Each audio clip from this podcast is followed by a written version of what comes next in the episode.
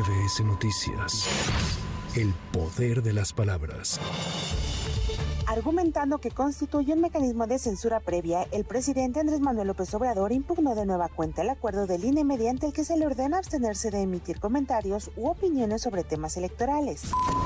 Ante la actitud asumida por el presidente de México de no encontrar a los 43 jóvenes desaparecidos en Guerrero y otorgar justicia a las familias, padres y madres de Ayotzinapa instalaron un plantón frente a Palacio Nacional. Vamos a estar por unos días, todavía no se define cuántos, pero vamos a estar en plantón por la exigencia de los 800 folios y que vengan los expertos para revisar, que nos pongan a la mesa los 800 folios y que vengan los expertos que revisen, porque no podemos nosotros revisar porque no conocemos, no tenemos conocimiento y no es así como presidente que nuestros representantes legales no quieren llegar a la verdad. Xochitl Gálvez reveló que recibió una amenaza de muerte en su teléfono luego de que se hizo público su número personal. Su equipo jurídico analiza si presentará una denuncia ante las autoridades correspondientes. Claudia Sheinbaum aseguró que la economía nacional está fuerte y el empleo formal ha crecido como nunca, al referirse a los datos que señalan una tasa de desocupación de 2.7%, la más baja de la historia. Laura Ballesteros será la nueva coordinadora de campaña presidencial del abanderado por Movimiento Ciudadano. Además, luego de que la candidata de oposición Xochitl Gálvez dijo que Claudia Sheinbaum es la única contrincante, Jorge Álvarez Maínez respondió que había que tener cuidado con la arrogancia para que no la vaya a cruz azulear.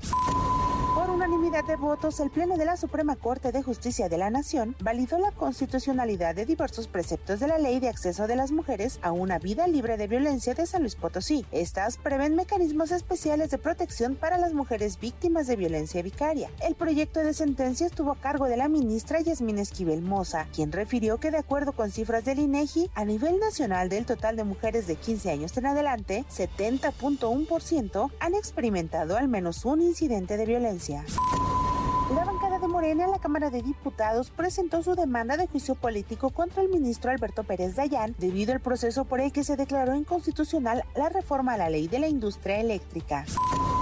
El señor Juan Manuel García Valverde, quien alega despido injustificado en abril de 2020 tras 39 años de servicio en la Universidad Pedagógica Nacional, inició este lunes una huelga de hambre encadenado frente a Palacio Nacional. Pues nada más han venido de atención ciudadana de la Secretaría de Educación para tratar mi asunto. No incurrí en ninguna falta. Mi despido es injustificado. Mi trabajo era técnico administrativo en informática. Sí, lo que pasa es que yo participé en una delegación sindical y con considero que fue un despido político más que nada. Pues ahorita me siento bien, pero con el temor, pues, paramédicos de la RUM vinieron para monitorear mi salud. Me revisaron para el tiempo que ya llevo de no consumir alimentos, que hasta ahorita estoy bien, y me dijeron que bueno, está el botón de alarma para que en caso de emergencia manejo una presión elevada. Acabo de sufrir de una operación hace un mes de la próstata. Pues, anímicamente entender por qué las autoridades no hacen su trabajo. El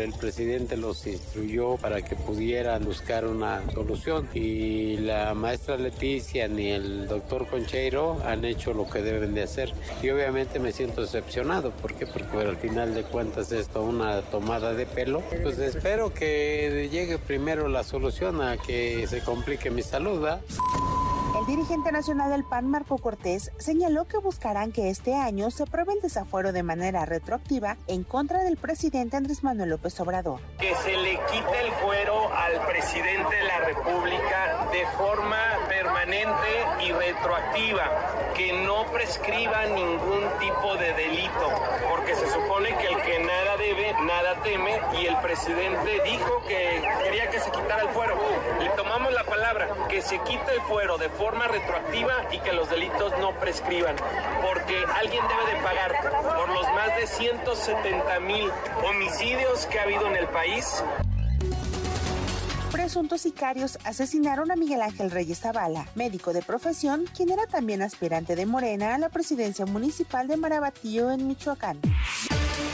Agentes del Servicio de Protección Federal detuvieron a un taquero identificado como René M. por agredir a una mujer con un machete en calles de la colonia Hipódromo Condesa el pasado fin de semana. El detenido es acusado de homicidio en grado de tentativa en perjuicio de una mujer y recibió la medida cautelar de internamiento en el Centro Varonil de Rehabilitación Psicosocial. Para MBS Noticias, Anaí Cristóbal.